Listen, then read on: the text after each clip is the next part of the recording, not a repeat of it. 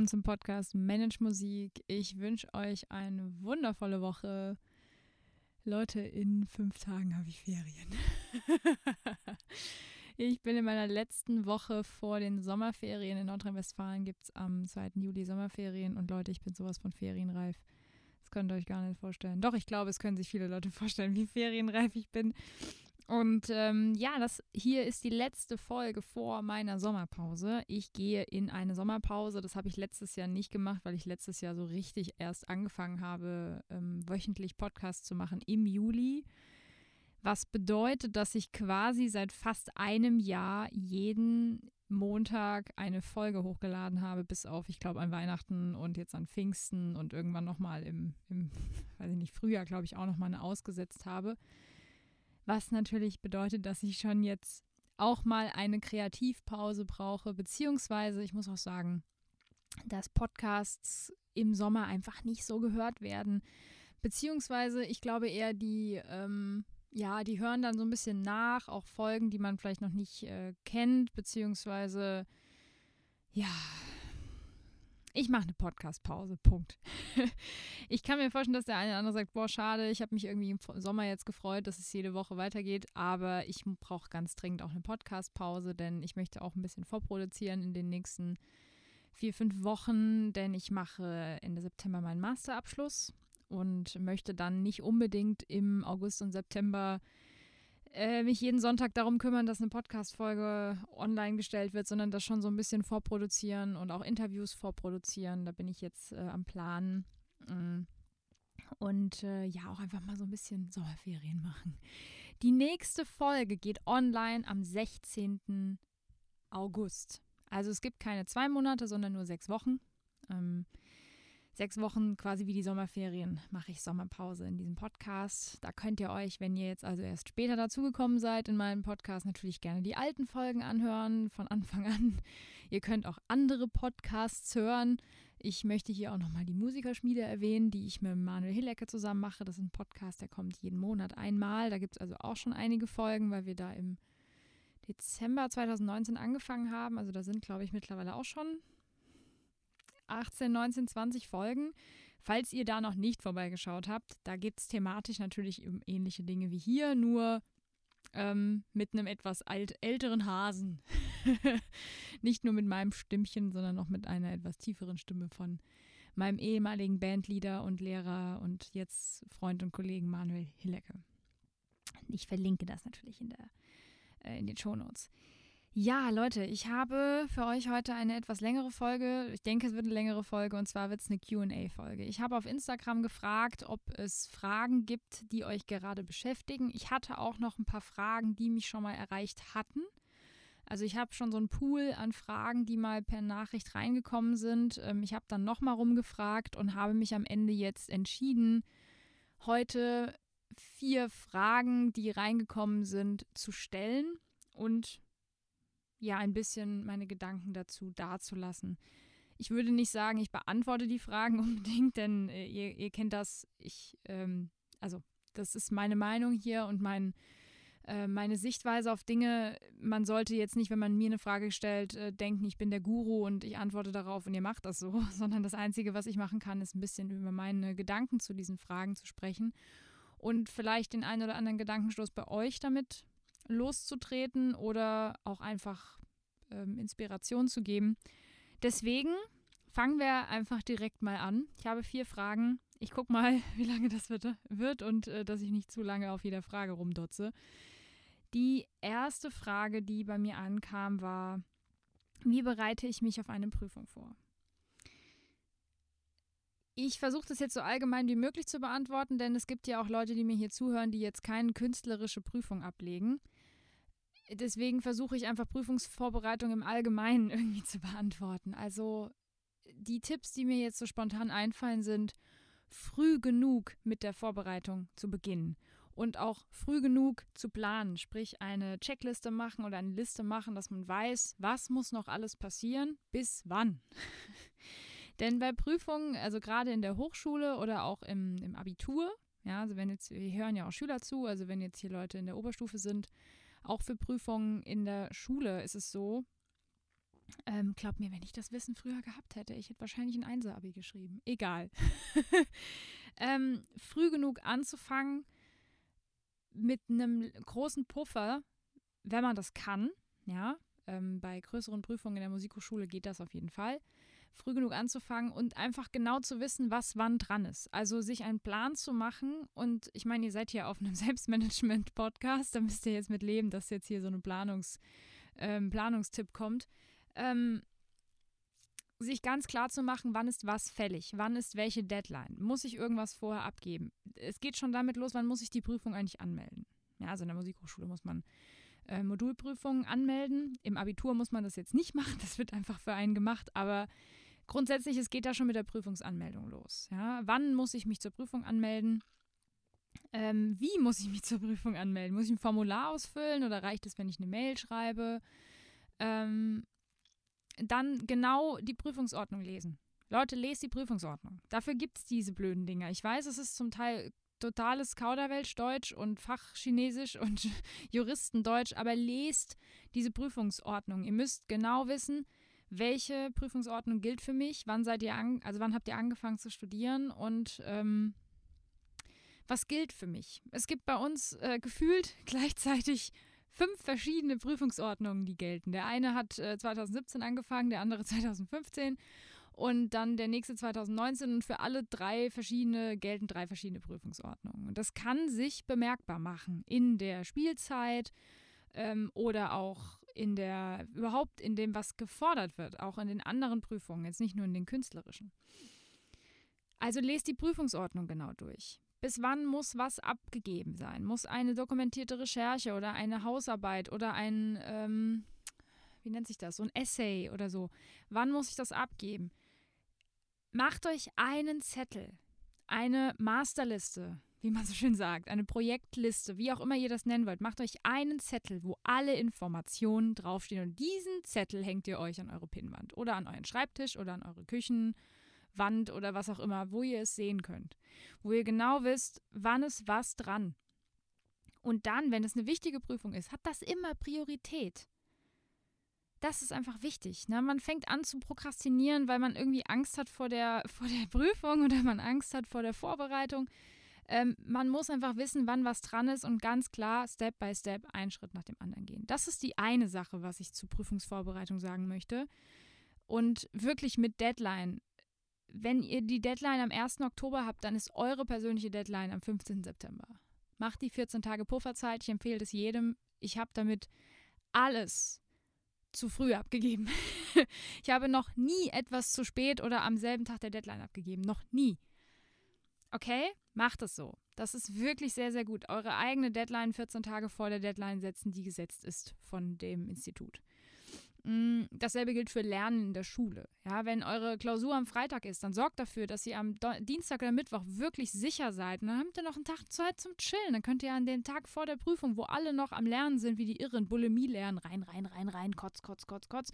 Dann könnt ihr euch am Donnerstag vor der Prüfung, vor der Klausur hinchillen und ein Eis essen äh, oder einen Eiskaffee trinken gehen, eine Runde raus ein äh, bisschen chillen und alle anderen sind am, am Hasseln, Panik, oh Gott, morgen ist die Klausur. Ähm, glaub mir, wenn ich das, wenn ich dieses Wissen von, naja, egal, ich reg mich nicht auf. das ist die eine Seite der Prüfungsvorbereitung. Das andere ist das Mentale. Ähm, gerade bei künstlerischen Prüfungen, also wenn es um Bachelorkonzerte geht, Zwischenprüfungen, Aufnahmeprüfungen, solche Art, wo man was vorspielen muss. Ähm, ich habe vor kurzem, vor zwei Wochen, glaube ich, eine Podcast-Folge hochgeladen zum Thema mentale Konzertvorbereitung. Wenn ihr die noch nicht gehört habt, hört euch die auch in diesem Zusammenhang an, denn natürlich kann man das auch auf eine künstlerische Prüfung übertragen, das ist ja auch irgendwie ein Konzert. Aber was bei einer Prüfung hinzukommt zu einem stinknormalen Konzert, ist, man weiß innerlich, man wird bewertet. Man weiß es einfach. Man kann das auch nicht wirklich ausschalten. Man kann nicht hingehen und sagen, ich denke da nicht dran. Das ist wie wenn ich sage, denk nicht an rosa Elefanten dann denkt ihr an rosa Elefanten. Das bringt also nichts, sich zu sagen, ich denke nicht daran, dass äh, ich bewertet werde. Ich denke nicht daran, dass ich bewertet werde. Das Einzige, was euer Hirn hört, ist, ich werde bewertet, ich werde bewertet, ich werde bewertet. Unser Hirn versteht nicht. Nicht. Also das Wort nicht streicht es einfach wieder. Und ähm, das führt dann dazu, dass man die ganze Zeit genau daran denkt, woran man eigentlich nicht denken möchte. Deswegen bringt es schon mal nichts, sich äh, vorzuschreiben oder zu sagen, denk einfach nicht dran. Also das ist so der dümmste Tipp, den man von jemandem bekommen kann. Denk einfach nicht drüber nach. Mhm, ja, genau. Hat schon bei allen funktioniert. Einfach nicht drüber nachdenken. also manche Leute können das, ich kann es nicht. Mentale Prüfungsvorbereitung ist für mich auch, sich klar zu machen, in so einer Visualisierungsübung, also wo man sich mal in Ruhe hinsetzt oder auch hinlegt. Ähm, und dann geht man mal das Best-Case-Szenario im Kopf durch. Und man geht auch mal das Worst-Case-Szenario im Kopf durch. Und irgendwas, was in der Mitte ist. Ja, so durchschnittlich. Dass man das mal durchdenkt. Dass man sich ernsthaft die Frage stellt, was passiert, wenn ich in dieser Prüfung verkacke? Was ist dann? Euch wird nicht der Kopf abgehakt. Ihr werdet nicht umgebracht. Ihr werdet auch nicht sterben davon. Ähm, Im Worst Case macht man die Prüfung nochmal. ja, ähm, niemand wird euch auslachen deswegen. So. Es wird Gründe haben, warum man dann an dem Tag schlecht spielt. Ne? Also, dass man einfach mal diese, diese Gedanken zulässt. Versucht nichts wegzudrücken. Gedanken kommen aus einem bestimmten Grund. Gedanken dürfen da sein. Ähm, wenn ihr sie wegdrückt, werden sie nur lauter. Wenn ihr euch aber mit ihnen beschäftigt und die Angst auch, die man dann vielleicht hat, mal hochkommen, hochkochen lässt und, und euch das anguckt, okay, wovor habe ich eigentlich Angst? Ähm, denn natürlich, wenn man grundsätzlich jemand ist, der Angst hat, bewertet zu werden von anderen, und dann ist eine Prüfung natürlich die Hölle mental für diese Person. Wenn die sowieso schon Angst hat, bewertet zu werden. Und dann, dann ist auch noch im Hinterkopf, oh Gott, ich kriege jetzt eine Note da drauf. Ähm, das ist natürlich fürchterlich und sehr, sehr, sehr, sehr ermüdend. Und ähm, Stress, purer Stress. Das heißt, man sollte sich vorher in der Visualisierungsübung klar machen, was ist der Worst-Case-Szenario? Was passiert, wenn ich diese Prüfung nicht gut spiele?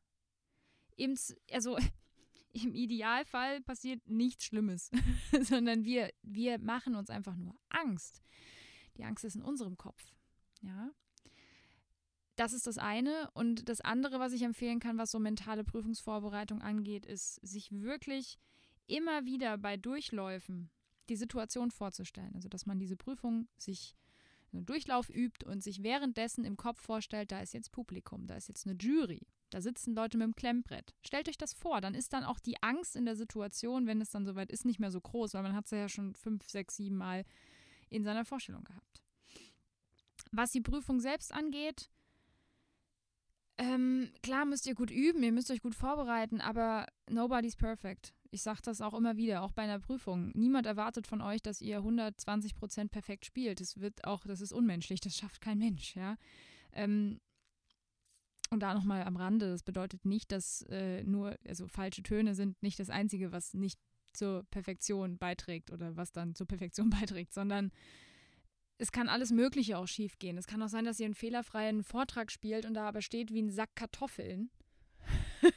und dass, denn, dass das dann wiederum Punkte abzugibt, weil die sagen, okay, die hat zwar jetzt alles richtig gespielt, aber es klang halt irgendwie äh, so gar nicht emotional und man war, die war überhaupt nicht in der Musik. Und andersrum dann die, die vielleicht zwei, drei Fehlerchen gemacht haben in jedem Stück, aber voll in der Musik drin waren, das kommt halt viel besser an. Macht euch das klar. Und wenn Ängste da sind, dann lasst sie da sein. Denkt darüber nach, wo die herkommen. Versucht sie aufzulösen. Glaubt mir, ich habe Jahre gebraucht, um einige Ängste in den Griff zu kriegen, die ich hatte. Aber ich habe sie in den Griff bekommen und ich habe sie heute alle im Griff eigentlich. Also die meisten, die mich beruflich irgendwie ähm, getriggert haben oder wo ich wirklich gemerkt habe, wie mir das körperlich auch Stress bereitet hat. Das habe ich alles aufgelöst. Das ist nicht von heute auf morgen, aber man kann bei jeder Prüfung auch eine Erfahrung machen, ähm, ruhiger zu werden. Ja, Prüfungssituationen sind unangenehm. Es gibt Leute, die können da gar nicht mit. Und ich kenne auch wenig Leute, die das richtig geil finden, ehrlich gesagt. Aber es ist auch nur eine Prüfung. Es ist nicht der Weltuntergang, wenn es nicht klappt. Das war die erste Frage. Die zweite Frage, die mich erreicht hat, war Masterstudium, ja oder nein? Boah, Leute, ich bin kein Orakel. Also, ähm, ich muss dazu sagen, ich habe lange selber überlegt, ob ich einen Master machen soll oder nicht und was für einen Master ich machen soll oder nicht. Und ich finde das auch eine sehr individuelle Entscheidung. Ich werde jetzt ganz bestimmt nicht sagen ja oder nein, sondern ich möchte hierbei jetzt einfach mal erwähnen, ähm, es ist ein Unterschied, ob man einen Master studiert, um sich wirklich zu spezialisieren in einem Gebiet. Ja, bei Instrumentalisten zum Beispiel sich irgendwie auf neue Musik, auf alte Musik, auf Kammermusik, solistisch, Orchester ähm, zu spezialisieren oder als Pianist auf Liedbegleitung oder wenn man in der wissenschaftlichen Richtung ist, ähm, sich da irgendwie ein Masterstudium Musikpädagogik oder sowas zu machen, um sich eben da zu spezialisieren oder was auch immer. Also ein Master ist ja eigentlich auf den Grundstudiengang vom Bachelor aufgesetzt, um sich zu spezialisieren, um ein bisschen tiefer in ein bestimmtes Themenfeld reinzugehen. Ne? Der Grundstudiengang ist dafür da, um ja die Basics zu lernen, um sich, um, um ausgebildet zu sein als Musiker. Man kann mit einem Bachelorstudium auch ganz normal arbeiten. Was ich sagen will, man muss keinen Master machen. Also man muss nicht. Es ist nicht so, dass man nur mit einem Master einen bestimmten, einen bestimmten Job bekommt. Natürlich ist ein Mastergrad höher als ein Bachelorgrad, brauchen wir darüber nicht zu diskutieren.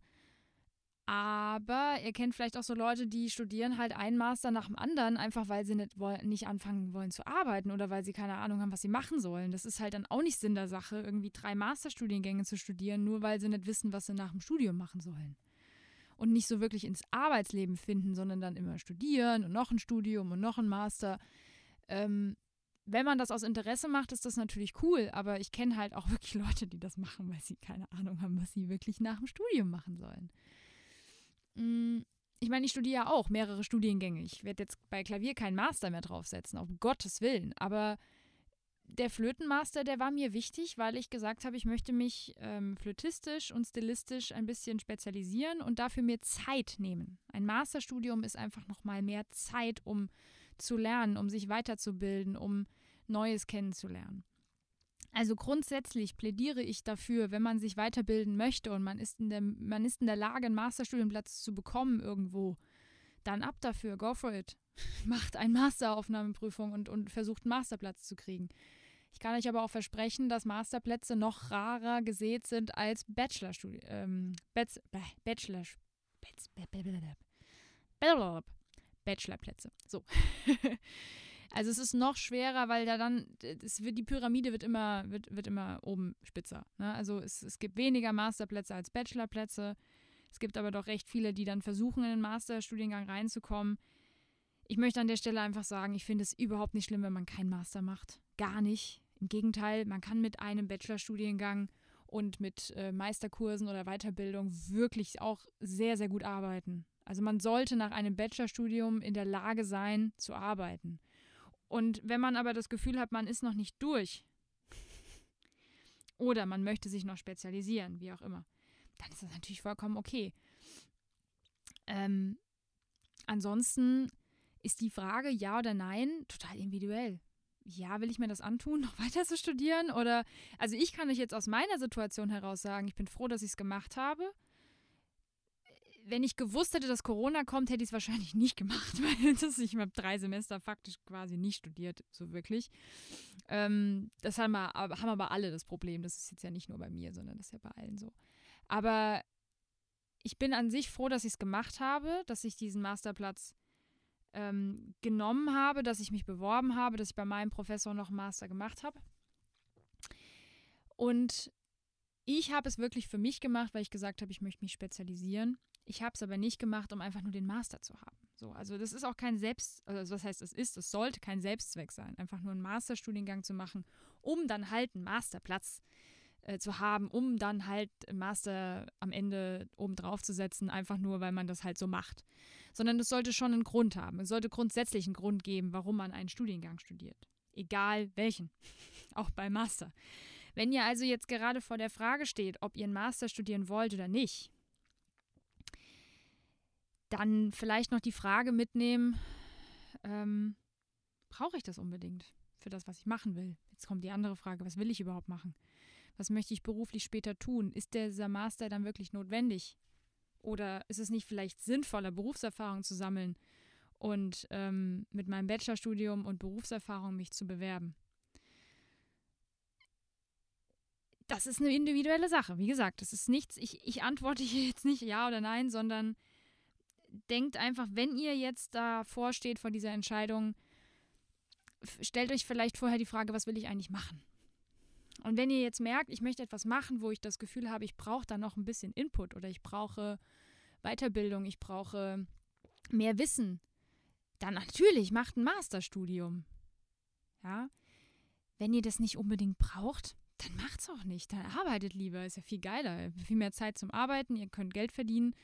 Ähm, Masterstudium schränkt euch ja zeitlich schon wieder ein. Also zwar nicht so krass wie ein Bachelorstudium, aber ähm, man kann auch nicht jeden Masterstudiengang berufsbegleitend studieren. Genau, das sind so meine Gedanken zum Master. Dann habe ich die Frage bekommen, wie kann ich Glaubenssätze ändern? Weil ich habe ja jetzt schon öfter über Glaubenssätze gesprochen, über Denkmuster. Und da kam dann die Frage nach einer dieser Folgen, wie kann ich die denn ändern? Also wie kann ich die überschreiben, sozusagen, war die Frage. Mhm. Es ist tatsächlich nicht so einfach zu beantworten, weil es ist nicht, äh, es gibt da kein Allheilmittel.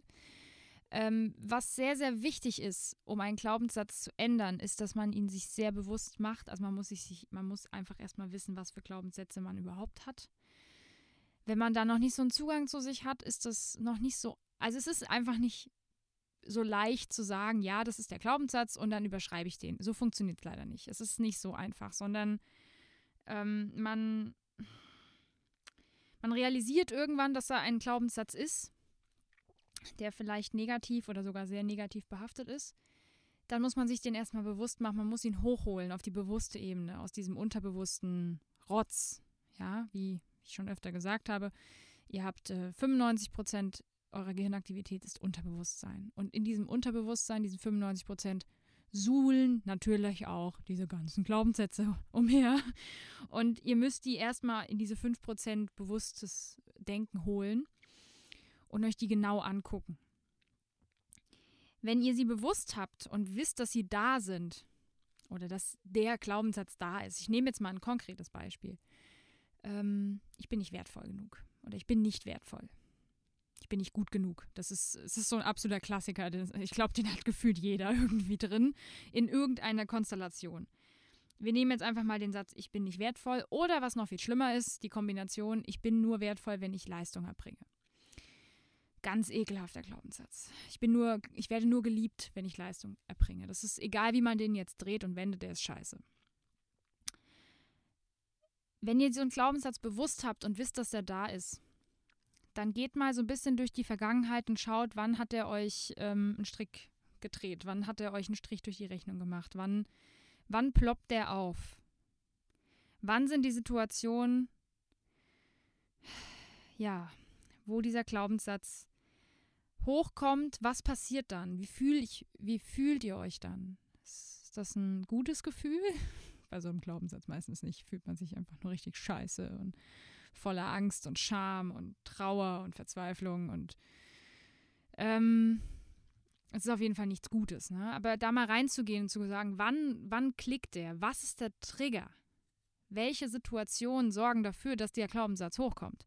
bei dieser Geschichte mit dem ich bin nur wertvoll oder ich kann nur geliebt werden, wenn ich Leistung erbringe. Das kommt natürlich, I'm sorry, es kommt natürlich aus der Schule, es kommt meistens dann auch von den Eltern oder von Familie, Erziehungsberechtigten, wie auch immer, Lehrer, die einem das Gefühl geben, du bist nur wertvoll, wenn du eine Eins oder eine Zwei schreibst. Oder du bist nur wertvoll, wenn du gute Leistung bringst. Ich weiß, dass es so viele Menschen haben und deswegen spreche ich diesen, diesen Glaubenssatz jetzt auch an. Der ist Gift. Der ist vor allem in unserer Branche Gift, aber der ist auch generell Gift. Das führt nämlich dann dazu, dass man etwas hinterherrennt, was man nicht, was man nicht bekommt. Ähm, wenn man geliebt werden möchte oder wenn man gesehen werden möchte, was jeder Mensch auf dieser Welt möchte, muss man erstmal damit anfangen, sich selbst zu lieben und sich selbst zu sehen und anzunehmen, wie man ist. Wenn man aber diesen Glaubenssatz drin hat, dann ist das das Toxischste überhaupt, denn man liebt sich selbst auch nur dann, wenn man Leistung erbringt. Und ansonsten redet man mit sich selber, als wäre man das letzte Arschloch oder der letzte Hund, ja. So, ich will mit meinem Hund nicht so reden, wie ich zum Teil mit mir gesprochen habe bis vor zwei, drei Jahren. Wenn man diesen Glaubenssatz also bewusst hat und so langsam in den vergangenen Situationen den Triggerpunkt findet. Also welches Gefühl, welche mh, hm, Situation, welche Menschen triggern in euch diese, diesen Glaubenssatz. Dann kommt man vielleicht irgendwann an den Kern und an den muss man ran. Man muss in dieser Arbeit mit sich, in der Reflexion mit sich bei so Glaubenssätzen versuchen, an diesen Kern zu kommen. Wann ist das erste Mal dieser Glaubenssatz entstanden?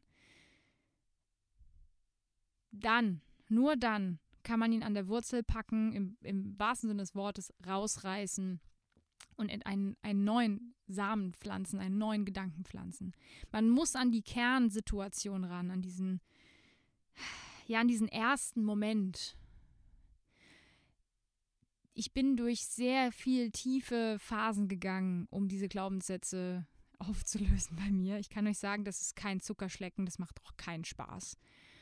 Aber es fühlt sich so gut an, wenn man es dann gemacht hat. Wenn ihr an dem Kern dran seid, merkt ihr das meistens daran, dass ihr emotional werdet und zwar so emotional, dass ihr meistens weinen müsst also wenn ihr jetzt jemand seid, der eher weint oder wenn ihr jetzt nicht so der Weintyp seid, aber jemand, der, man wird, man wird sehr emotional, sehr aggressiv oder sehr wütend oder sehr traurig. Wenn ihr da an dem Punkt dran seid, dann, dann könnt ihr da auch arbeiten. Dann könnt ihr diesen Moment auflösen für euch und sehen, das hatte nichts mit mir zu tun. Glaubenssätze entstehen ja nur, weil Leute von außen was sagen und das in uns reinpflanzen. Und wenn ihr die Situation dann als Erwachsener seht oder als Erwachsene und dann denkt, krass, das hat überhaupt nichts mit mir zu tun gehabt, sondern das hatte was mit der anderen Person zu tun, was Paul über Peter sagt und so. Dann kann man die Situation für sich ähm, neutralisieren und, und diese Emotionen da rausnehmen und dann eben diesen Glaubenssatz neu bilden. Und dann kann man ihn auch ändern. Ich zum Beispiel hatte diesen Glaubenssatz, der, der mich sehr, sehr, sehr geprägt hat, in vielerlei Hinsicht war, ich darf keine Fehler machen. Das war mein, mein Perfektions, äh, mein Perfektionsgehen, was ich mal früher gesagt habe. Ich musste alles perfekt machen. Ich war Perfektionistin hoch 10. Unter 150 Prozent habe ich gar nichts abgegeben oder nichts gemacht. Und ähm, dieser Glaubenssatz ist sehr alt gewesen. Ich war acht. Das ist sehr früh gewesen für mich, dass ich diesen Glaubenssatz gesetzt habe und er hatte gar nichts. Die ganze Situation hatte gar nichts mit mir zu tun. Überhaupt nicht. Aber das kann man mit acht Jahren nicht verstehen. Das kann ich mit, mit 27 verstehen oder beziehungsweise mit 25 habe ich das, glaube ich, aufgelöst. Äh, damals habe ich das nicht verstanden, was da passiert ist, was da vor sich gegangen ist. Ähm, und dann konnte ich, als ich dann an diesem Glaubenssatz dran war, an diesem Kern, und glaub mir, ich habe geweint wie ein Schlosshund. Ich habe einfach mal gemerkt, ich bin richtig hier. Genau an dieser Stelle habe ich angefangen, das zu denken, das zu glauben über mich. Ähm, dann konnte ich diesen Glaubenssatz auflösen und sagen, was ein Quatsch. Natürlich darf ich Fehler machen. Natürlich darf ich nicht, also ich muss nicht perfekt sein. Und das hat in mir so viel Gutes ähm, ausgelöst. So viele tolle Sachen sind seither passiert, dass dieser Moment, durch diese Scheiße durchzugehen, hat sich gelohnt. Deswegen sage ich es nur, es ist kein Zuckerschlecken. Wenn ihr an fiese Glaubenssätze drangehen wollt und ihr merkt, das ist sehr emotionsbehaftet. Und meistens hat das was mit den Eltern zu tun oder mit Lehrern oder mit ähm, Familie, Erziehungsberechtigten. Viele Glaubenssätze sind sehr früh, ähm, äh, sehr früh entstanden. Gleichzeitig bitte macht euren Eltern keine Vorwürfe. Die meisten Eltern, ich weiß, die meisten, alle Eltern wollen, dass es ihnen, ihren Kindern gut geht und ähm, sagen Dinge oft einfach aus, aus Schutzgedanken, aber sie machen damit manchmal in uns was kaputt und merken das gar nicht. Wir merken es selber auch nicht. Wir merken es dann erst viel später. Tut euch den Gefallen und macht das allmählich. Versucht nicht alle Glaubenssätze, die euch irgendwie aufploppen, auf einmal zu lösen. Das wird sowieso nicht funktionieren. Die werden auch immer wieder aufploppen. Also wenn man das 20 Jahre lang über sich gedacht hat, dann ist das nicht mit einmal ähm, drüber nachdenken gelöst, sondern das sind, das sind Muster, die funktionieren wie Autobahnen in eurem Gehirn. Aber wenn ihr an diesen Kern rangeht, dann könnt ihr es auch auflösen. Dann könnt ihr einen neuen Glaubenssatz da pflanzen und sagen, ich darf Fehler machen. Ich bin geliebt. Egal, was ich leiste, ob ich leiste oder nicht leiste, scheißegal. Ich bin ein wertvoller Mensch. Auch ohne Leistung. Auch wenn ich auf der Couch liege und nichts tue, bin ich ein wertvoller Mensch und bin es wert, geliebt zu werden. Diese Sätze könnt ihr dann neu bilden, wenn ihr die Situation für euch aufgelöst habt. Die letzte Frage, die bei mir reinkam, ich habe mir sie extra fürs Ende aufgehoben. Wie gehe ich mit Konkurrenzdenken um? Beziehungsweise Konkurrenzgedanken grundsätzlich.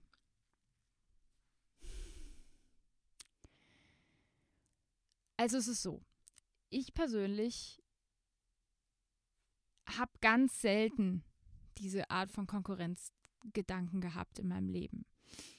Am ehesten hatte ich die während meiner Jugendmusizierzeit. Wer also letzte Woche noch nicht reingehört hat, darf sich gerne mal meine Jugendmusiziert-Folge anhören. Da habe ich jetzt gar nicht so viel über Konkurrenzdenken gesprochen. Aber in der Zeit habe ich als junges Mädchen auf jeden Fall am ehesten Konkurrenz verspürt. Und natürlich auch bei jeder Aufnahmeprüfung, die ich gemacht habe oder bei jeder Prüfung, wo ich gegen jemanden antreten musste. Das sind äh, Probespiele, natürlich. Das sind ähm, Situationen, in denen uns vor Augen geführt wird, ja, der Bessere wird gewinnen. oder die Bessere wird gewinnen. Das fördert natürlich solche Gedanken. Dieses Ellenbogen-Ding. Ich muss besser sein als die anderen. Ich steche die aus. Ich hoffe, dass jemand verkackt. Ich kann dazu nur sagen, dass, dass das genauso toxisch ist wie dieser Gedanke, wertvoll nur, wenn Leistung erbracht wird. Ich persönlich finde ein gesundes Maß an, an Konkurrenz in Wettbewerbssituationen, in Prüfungssituationen, wo man gegeneinander antritt, auch vollkommen legitim. Ist auch klar, dass dann da Konkurrenzgedanke hochkommt. Ja? Oder auch beim Sport, wenn ihr euch mit Sportlern unterhaltet, die beim Wettkampf gegeneinander antreten. Ja? Also bei Olympiade jetzt zum Beispiel kommt es wieder, ne? die Sommerolympiade oder bei, bei generellen Sportwettkämpfen. Natürlich ist da Konkurrenz dabei. Ne? Man möchte der Beste sein, man möchte die Beste sein, man möchte Gold holen. Aber das können wir für uns auch übertragen. Aber wenn der Wettkampf rum ist, dann gehen die kollegial miteinander um und zum Teil freundschaftlich. Ich kann also mit einer Freundin in den Wettbewerb gehen, ohne dass ich ihr die Augen auskratzen will. Und trotzdem habe ich ein Gefühl von, ich möchte besser sein. Das schließt sich nicht aus. Also ich persönlich finde Konkurrenzdenken grundsätzlich nicht problematisch. Ich finde es nur problematisch, wenn es in einem Ausmaß passiert, dass es dazu führt, dass man sich wünscht, dass der andere verkackt. ähm, das finde ich schwierig. Also ich persönlich empfinde das so, dass es mich anspornt. Mich anspornt, mich persönlich. Also wenn ich jemanden höre auf der Bühne mit meinem Instrument, der oder die sehr, sehr gut spielt und äh, ich spiele zum Beispiel danach, dann spornt mich das eher an. Dann bin ich so ein Typ, dass ich denke, ey, sau gut gespielt, ich kann das noch besser. so, das ist so mein Denken. Also ich finde dass ich wertschätze das, wenn jemand anderes eine gute Leistung erbringt. Ich gönne den anderen den Erfolg, wenn sie ihn haben. Und trotzdem denke ich manchmal, ich will das besser machen. Ich kann das noch besser als der oder ich kann das noch besser als die. Ähm, ohne dass ich der Person jetzt an die Gurgel gehe. Dasselbe gilt innerhalb einer Klasse wenn man in einer Klasse ist. Ich habe das große Glück gehabt, dass ich in eine unfassbar schöne und, und wohltuende Flötenklasse gekommen bin, in der es sowas gar nicht gab. Wir haben uns jeden Erfolg gegönnt und wir haben uns jeden tollen Vortrag, der irgendwie bei einem Konzert war, gegenseitig gegönnt, haben uns umarmt danach und haben gesagt, hey, saugeil gespielt, herzlichen Glückwunsch. Und haben dann trotzdem selbst unser Bestes auf der Bühne gezeigt, aber nicht mit dem Gedanken, ich muss das besser machen als der andere oder ich muss der Beste, die Beste an dem Abend sein, sondern jeder hat sein Bestes gegeben und das hat dazu geführt, dass unsere Flötenabende, äh, unser Prof hat immer gesagt, das ist so ein bisschen wie die Stücke, die eigentlich am Ende des Konzerts sind. Ne? Jeder kennt das, so das, das Virtuose oder das ganz tolle Stück, das am Ende kommt. Bei uns war es so, das ging schon damit los. Also jeder von uns hat irgendwie so ein Stück gespielt und das so präsentiert, dass man da saß, man hat ein Feuerwerk von Vorträgen, weil jeder von uns, jeder von uns in der Klasse alles gegeben hat ohne zu denken, ich muss besser sein als der andere oder die andere in der Klasse, weil es ging überhaupt nicht darum, wer der Beste ist an dem Tag. Wenn ich bei einem Wettbewerb starte, sieht das ganz anders aus. Natürlich möchte ich dann die Beste der Beste sein. Und dann kommen Konkurrenzgedanken. Dann kommt dieses, okay, boah, der hat jetzt gut gespielt.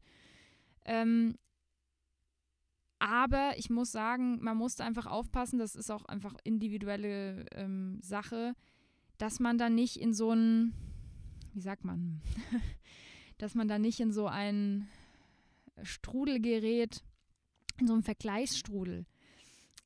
Hört auf, euch mit anderen zu vergleichen, das macht aber sowieso keinen Sinn. Weil jeder oder jeder hat eine eigene Lernbiografie, eine eigene, wann hat derjenige angefangen mit dem Instrument, was hat der alles oder was hat die alles schon gemacht, wie viel Erfahrung hat die Person. Ja, ähm, wenn ich heute auf die Bühne gehe, in der, wenn wir einen Flötenklassenabend haben, dann habe ich natürlich viel mehr Erfahrung als die Studentin, die seit einem Jahr da ist natürlich bin ich auch irgendwo in dem Moment die bessere Flötistin, aber ich habe ja auch sieben Jahre mehr Erfahrung. Es wäre ja auch schlimm, wenn es andersrum wäre. Ja, dann hätte ich ja was falsch gemacht. Und ich geil mich dabei nicht dran auf. So, sondern ich, ich wertschätze das, dass diese Person nach einem Jahr eine tolle Leistung auf der Bühne für sich bringt. Das heißt, dieses Vergleichen untereinander, das macht vielleicht dann Sinn, wenn man in, in, in einer, ich sag mal, in einer Altersklasse ist mit jemandem, der ähnlich lang spielt und da kann man sich so ein bisschen messen. Ich finde das Wort messen auch viel besser als vergleichen, ja. Äh, weil dieses Vergleichen führt einfach zu Frustration. Das führt dazu, dass man das Gefühl hat, okay, der spielt eh immer besser als ich. Und mich hat das noch nie runtergezogen. Im Gegenteil, ich bin, wie gesagt, immer wie, wie so eine Stute, die man aus dem Rennstall lässt. Ja? Und gleichzeitig habe ich diese Gedanken vorher, ich gebe mein Bestes egal wie die anderen Personen vor oder nach mir spielen, ich gebe mein Bestes. Es ist super wichtig, dass man lernt im Studium, deswegen finde ich die Frage absolut berechtigt und auch wichtig, dass Konkurrenzdenken nichts Schlimmes ist, dass man das auch haben darf. Ich finde, das ist auch vollkommen okay, aber es muss in einem gesunden Maß sein, in einem auch psychischen Zustand, dass man davon profitiert, dass man merkt, okay, man, man kann sich gegenseitig ein bisschen aufschaukeln oder so, also dass man sich gegenseitig befeuert und dann ist Konkurrenzdenken, finde ich, was, was Produktives, weil man dann das Gefühl hat, ich, ich, möchte das genauso gut machen oder ich möchte das sogar besser machen als die Person, die das jetzt vor mir gemacht hat, ja. Dann ist es was, was einen zu Höchstleistung antreiben kann. Was aber fatal ist, ist, wenn das dazu führt, dass man sich selbst scheiße fühlt und dass man danach in den Keller heulen gehen will und denkt, oh mein Gott, ich bin so schlecht. Das soll es nicht sein. Das ist es aber bei vielen. Und Social Media und YouTube und Co. Äh, sorgen natürlich vermehrt noch dazu, dass man sich scheiße fühlt, wenn man sich dann diese perfekten Aufnahmen von irgendwelchen Nasen anhört und denkt, oh Gott, so werde ich niemals spielen können. das ist nicht gesund, Leute. Macht es nicht. Vergleicht euch schon mal erstens gar nicht mit Leuten, die schon abgeschlossen sind. Ja? Also wenn ihr euch Profi-Aufnahmen anhört, dann vergleicht euch nicht damit. Das sind Menschen, die haben erstens irgendwie acht Jahre studiert und dann 10, 15 Jahre Konzert- und Berufserfahrung. Ihr könnt euch doch nicht mit so jemandem vergleichen. Dasselbe gilt auch für Leute in eurem Alter. Das muss nicht sein, man muss sich nicht vergleichen. Man kann sich messen, ja, man kann gucken, okay, wer hat heute die bessere Leistung erbracht, wenn, es, wenn das relevant ist. Man kann sich gegenseitig ein bisschen aufstacheln. Wenn das einem hilft. wenn das nicht hilft, nicht tun dann ist Konkurrenzdenken in dieser Form etwas, was ich nicht empfehlen kann, beziehungsweise wo, sie, wo ich äh, den Tipp geben kann, bleibt bei euch. Es geht nicht um die anderen. Guckt nicht immer, was die anderen machen, sondern guckt, dass ihr auf euch euch fokussiert. Bei einem Konzert, bei einer Prüfung, bei einem Wettbewerb. Ihr seid der Nabel der Welt in dem Moment. Ihr kümmert euch nur um euch, nicht um was die anderen machen, sondern ihr kümmert euch um euch. Entschuldigung. Und im Nachhinein kann man immer noch gucken, wer war der Bessere. Das entscheidet sowieso meistens nicht ihr. So.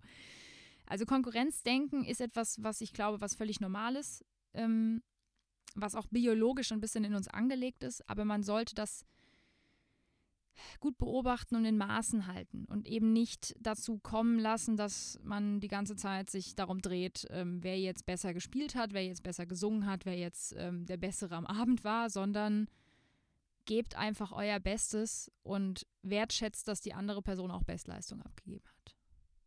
Und wenn die Person an dem Tag einfach noch geiler gespielt hat als ihr, dann habt ihr zwei Möglichkeiten. Ihr könnt euch jetzt ausheulen und sagen, alles ist scheiße, wieso ist die besser als ich? Oder ihr nehmt das als Anreiz, euren Arsch auf den Boden zu setzen und zu üben und das genauso gut hinzubekommen. Dann meine ich das mit dem sich gegenseitig anstacheln und auf Höchstleistung trimmen. Dann ist es was Gesundes.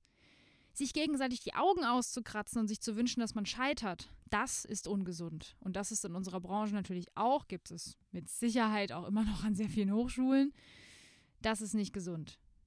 Und das ist auch nicht kollegial. Ihr müsst immer bedenken, die Leute, mit denen ihr studiert oder die Leute, mit denen ihr arbeitet später, das sind eure Kollegen. Mit denen solltet ihr im, im wohlwollend umgehen und nicht mit der Brechstange ins Rückgrat hauen. ja, und diese Schlangen, die es dann manchmal gibt, die dann hier irgendwie hintenrum irgendwelche Stories und Gerüchte verbreiten, um irgendwie jemanden schlecht zu machen und solche Geschichten, das ist ein absoluter Kindergarten nur um jemanden auszuboten, zum Beispiel, wenn man selber den Job haben will. Also das ist wirklich völlig daneben. Und das entsteht natürlich aus Konkurrenzdenken, weil man Angst hat, dass man nicht gut genug ist. Dass man aus der eigenen Leistung heraus das nicht schaffen kann. Das sind wir bei Glaubenssätzen. Und da schließt sich auch der Kreis. Ähm, ich hoffe, dass euch diese QA-Folge, die jetzt ein bisschen abwechslungsreicher war, als dass ich mich nur über ein Thema auslasse, dass euch das gefallen hat. Das ist jetzt war, jetzt guck mal auf die Uhr, das ist gar nicht so lang geworden, wie ich dachte. Ist doch schon mal schön. Ich gehe jetzt in die Sommerpause. Ich wünsche euch auch einen wunderschönen Sommer. Genießt die freie Zeit, wenn ihr jetzt schon Sommerferien habt oder wenn ihr die jetzt demnächst kriegt, dann genießt es dann. Ich wollte noch ähm, einmal kurz Werbung machen für meinen neuen Patreon-Kanal. Dazu gibt es jetzt auch ein Infovideo, das verlinke ich natürlich in den Show Notes. Damit könnt ihr euch das auch noch angucken. Und ich habe gerade heute ein Video auf YouTube hochgeladen auf Manage Musik zum Thema Pricing. Guckt euch das an, teilt es mit Musikstudierenden, teilt es mit Musikern und Musikerinnen. Dumpingpreise hören nur dann auf, wenn wir auch mit aufhören, sie zu, dafür zu arbeiten. Und ich habe deswegen ein kurzes zehnminütiges Video gemacht über dieses Thema. Ich freue mich, wenn das viral geht in unserer Branche, also viral im Bereich Musiker und Musikerinnen dass man darüber redet und dass man dafür sorgt, dass, sie, dass die Leute nicht für 50 Euro irgendwo spielen, wenn sie studiert haben. Das können Hobbymusiker machen, aber Profis sollten das nicht tun. Aber es wird trotzdem gemacht. Deswegen, also dieses Video kann ich sehr empfehlen und auch mein Patreon-Video, mein Info-Video, mein Patreon-Kanal direkt auch einfach mal besuchen. Ich packe ihn in die Infobox. Und äh, ja, wer mein Starter-Kit vielleicht für den Sommer haben möchte und sagt, hey, ich habe Bock, das jetzt im Sommer durchzuarbeiten, ich verlinke auch einfach mal das E-Book und wenn ihr das Ringbuch bei mir bestellen wollt, ähm, dann könnt ihr das auch nach wie vor tun. Ich habe noch genug Auflage hier liegen. Also ich freue mich auch immer, wenn mal eine Bestellung reinkommt. Das Ringbuch gibt es ähm, bei mir zu bestellen unter shop.managemusik.com. Und ähm, das E-Book könnt ihr einfach runterladen, ne? oder das Hörbuch oder im Bundle. Das, ich verlinke einfach mal alles, falls ihr jetzt im Sommer sagt, ich habe Lust, mich jetzt mit dem E-Book von der Saskia zu beschäftigen. Ich bin gerade an meinem zweiten Buch dran mm, und parallel schreibe ich auch schon so ein bisschen an dem Aufnahmeprüfungskit. Aber ich muss mal gucken, wann ich was rausbringe und wie weit ich jetzt im Sommer auch komme, weil ich freue mich jetzt auch sehr auf die Zeit, wo ich einfach frei mich mit einem Kaffee ins Café setzen kann und schreiben kann, weil Cafés wieder geöffnet haben. Da schreibe ich am besten tatsächlich, da bin ich wie J.K. Rowling. Ähm, und mich kennt auch keiner. Das ist ganz praktisch. Also bei J.K. Rowling, die Arme, konnte ja dann einfach irgendwann nicht mehr im Café schreiben, weil jeder wusste, wer sie ist.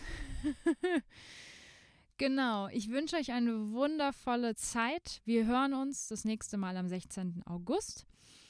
Es wird vielleicht das ein oder andere kurze Video auf Manage Musik auf dem YouTube-Kanal geben. Auf dem Social-Media-Bereich bin ich auch nicht tot. Also ich mache da jetzt komplett, also nicht nichts. Ja, da werden auch immer wieder Posts kommen. Da werden vielleicht auch mal Umfragen kommen, weil ich dann Themen plane und meine nächsten Folgen plane und Interviews plane und ich nehme euch dann natürlich weiterhin mit. Ähm, es kommen einfach nur keine Podcast-Folgen für sechs Wochen.